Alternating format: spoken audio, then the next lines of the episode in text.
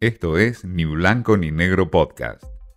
Mensaje directo a entrevistas, un espacio para dialogar con Martín Di Natale. Hablar con Tenti Fanfani, Emilio Tenti Fanfani, es uno de los hombres que más sabe de educación en la Argentina. Es licenciado en Ciencias Políticas y la mirada, por supuesto, de cómo están hoy educados nuestros hijos es muy interesante.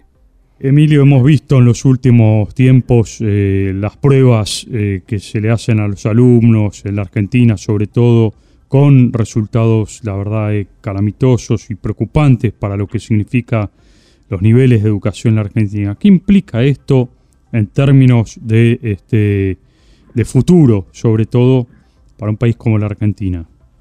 Bueno, esto implica no solo en Argentina, sino en otros países de América Latina, incluso de Europa, implica que hemos pasado en una nueva fase del desarrollo educativo, porque antes nos conformábamos simplemente con las cifras estadísticas que tenían que ver con la frecuentación de los establecimientos escolares, qué porcentaje de chicos de una determinada franja de edad iba a la escuela, cuánto repetían, etcétera, etcétera. Desde hace unas décadas, digamos, a nivel nacional y sobre todo internacional, eh, aparecen en ese, este escenario las nuevas cifras. Las nuevas cifras tienen que ver con algo que, tiene que, es el conocimiento, con el aprendizaje.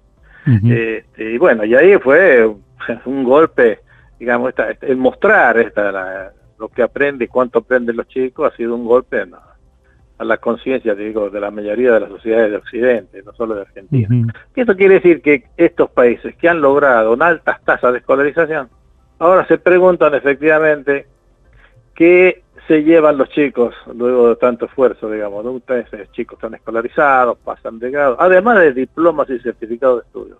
Se aprende. Aquí viene la, sorpresa, digamos. Había intuiciones, obviamente, de que no todos aprenden lo mismo, digamos, que unos aprenden más, otros aprenden menos. Bueno, y esta, esta sistemática producción de información, obviamente, debería servir para, para estar pensando en una nueva generación de, políticas educativas que apunten al aprendizaje.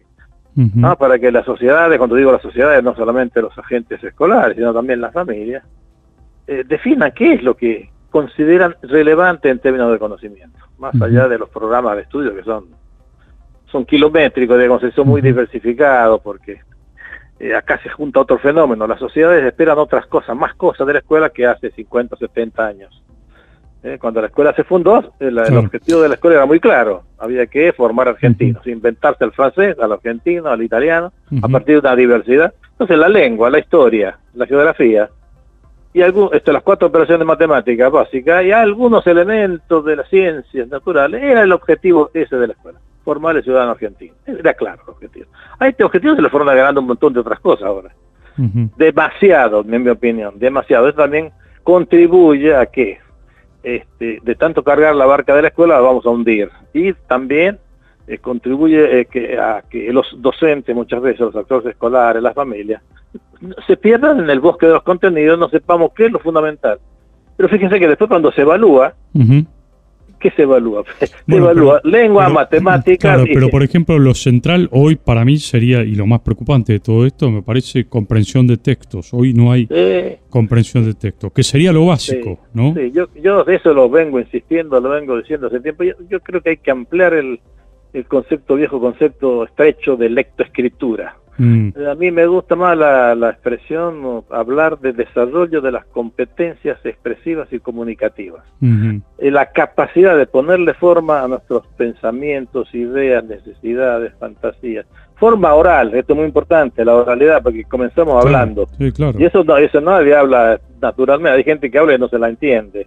Digamos, a los niños hay que enseñarle a hablar leer, escribir, expresarse con el cuerpo, expresarse con el arte, con la pintura, con la música, con la plástica, con las imágenes. Ahora, perdón, Emilio, ¿y qué falló en todo esto? Porque usted me está mencionando que países también de la región o países eh, desarrollados tienen el mismo problema. ¿Falló que no hay presupuestos para educación? ¿Falló que las nuevas tecnologías están invadiendo eh, los hogares y también ocultando o, tapando horas de educación? ¿Qué es lo que pasa en el medio? Han pasado muchos fenómenos, muchos fenómenos. Ha, habido muchos cambios en la sociedad y todos los cambios de la sociedad se sienten en la escuela. Desde los cambios en la estructura de la familia, La familia, había una especie de, para tomar uno de los grandes cambios, Mm. hay, hay habido una especie, llamémosle así, fragmentación, flexibilización de las, y- y- este, de las estructuras familiares, debilitamiento. La solamente un detalle, la incorporación de la mujer al mercado de trabajo. Mm. Ha hecho que la mujer, que antes tenía como tarea en la división del trabajo tradicional, la mujer en mi época, yo soy una persona mayor, en mi época la mayoría de las mujeres, ¿cuál era la tarea de las mujeres? Se dedicaba al hogar y al acompañamiento escolar de los hijos. Entonces, preformateaban al chico para la escuela, digamos así, ¿no? Claro. Nos, predisponían para y nos cuidaban, nos enseñaban, nos leían el cuentito de la noche, acompañaban nuestra escolaridad, nos llevaban a la escuela, Era miraban como el una cuaderno. segunda maestra, digamos. Claro, era un apoyo. Hoy no programa- está. Hoy no Claro. está esa madre. Claro, entonces todavía tenemos los viejos programas escolares, los viejos dispositivos que están suponiendo una familia que ya no existe. Los Mm. medios masivos de comunicación, que podemos seguir agregándole cambios, medios masivos de comunicación. Mm. Cuando íbamos, cuando se fundó el sistema escolar, la única, la gran fuente de información que teníamos, por ejemplo, de, de imágenes. Yo, ¿dónde vi por primera vez la Torre Eiffel? ¿Dónde vi el- la imagen del Vaticano? En los libros escolares. Mm. Yo no tenía otra fuente de abastecimiento, sí, los chicos no tenían otra fuente de abastecimiento cultural, salvo la iglesia, los relatos familiares, el grupo de. Entonces había una especie de monopolio de la cultura impresionante en la escuela. Hoy en día, el el- las, las fuentes de abastecimiento cultural, las, las, las instituciones culturales extraescolares tienen una gran capacidad de captar la atención y el interés de los chicos. Y la capacidad de atención y el interés es limitada. Entonces hay una disputa entre por captar el interés del niño. Y en eso muchas veces la escuela, la vieja institución escolar, con su, repito, con sus viejas técnicas, sus viejos trucos, pierde frente a otras instituciones que tienen más capacidad de apropiarse de esa, de la atención del chico, ¿no? Ahora, y Emilio, le hago una última consulta, pregunta. ¿Qué pasa o qué desafío nos presenta inteligencia artificial frente a toda esta realidad que usted menciona? Bueno, ahí yo no sería muy cauto todavía porque este, como es un fenómeno relativamente reciente, este, no soy un experto en la cuestión, digamos, habría que averiguar con gente, y preguntarle a gente que sepa de esto, pero obviamente esto es un cambio tecnológico importante que tiene mucho que ver con la producción de textos escritos. Ah, No, aquí lo que hay el peligro, el, de- de- el peligro de, de fondo es que máquinas reemplacen a los humanos, que las decisiones que tomamos los seres humanos en base a nuestro discernimiento, nuestra conciencia, sean reemplazadas por máquinas, digamos. Esto es, esto es lo que aparece así en el, en el panorama. Eh, obviamente que tiene potencialidades, como todas las tecnologías, ¿no? Como todas las tecnologías, sí, tienen una, pueden ser usadas para, para, para, para faci- aumentar la felicidad de la gente, digamos, para, para el desarrollo, el desarrollo de lo, de- de los- de lo humano, o puede servir para, para destruir lo humano, como la energía nuclear. La energía nuclear puede servir para eh, construir bombas que, destructivas o para curar el cáncer.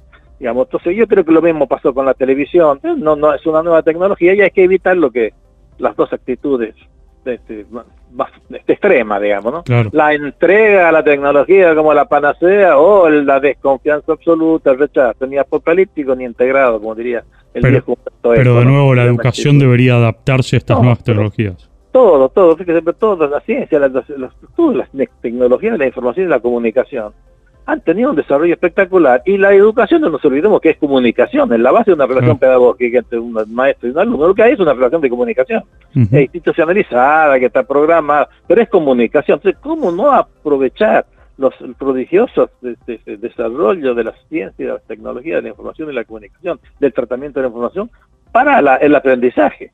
Bueno, eso requiere toda una especie de cambio radical en los procesos de formación docente, cambio radical en el rediseño de una institución escolar. Tenemos que rediseñarla en cuanto a currículum, horarios, hasta la infraestructura física de la escuela que que tenemos, la tenemos que repensar. ¿Por qué dividir el espacio en el primer año una sala, el segundo año otra sala? Ya hay escuelas que no están, no se divide el espacio en, es- en esa, en- en- de esa manera, sino que se, se, se define por, por contenido, por proyecto. En tal sala se trabaja un proyecto, en otra sala se trabaja otro proyecto, donde hay chicos que están en distintos niveles. ¿Por qué separar a los chicos por edades? Se se puede integrar el trabajo de chicos en diferentes edades. O sea, hay que animarse a, a imaginarse al, al rediseño de la institución escolar, porque los cambios han sido tan vertiginosos y tan diversos eh, que, que- que no podemos seguir con una institución que cuya patrón organizacional es del siglo XIX. Tenti Fanfani nos habla de que hoy hay que repensar en toda la Argentina cómo se educa. Hay que repensar y modificar todo el sistema de educación docente, rediseñar la educación, dice Tenti Fanfani, en función de las nuevas tecnologías y las nuevas tecnologías que por supuesto están condicionando a esta educación que hoy tienen miles de argentinos. Esto fue Ni Blanco ni Negro Podcast.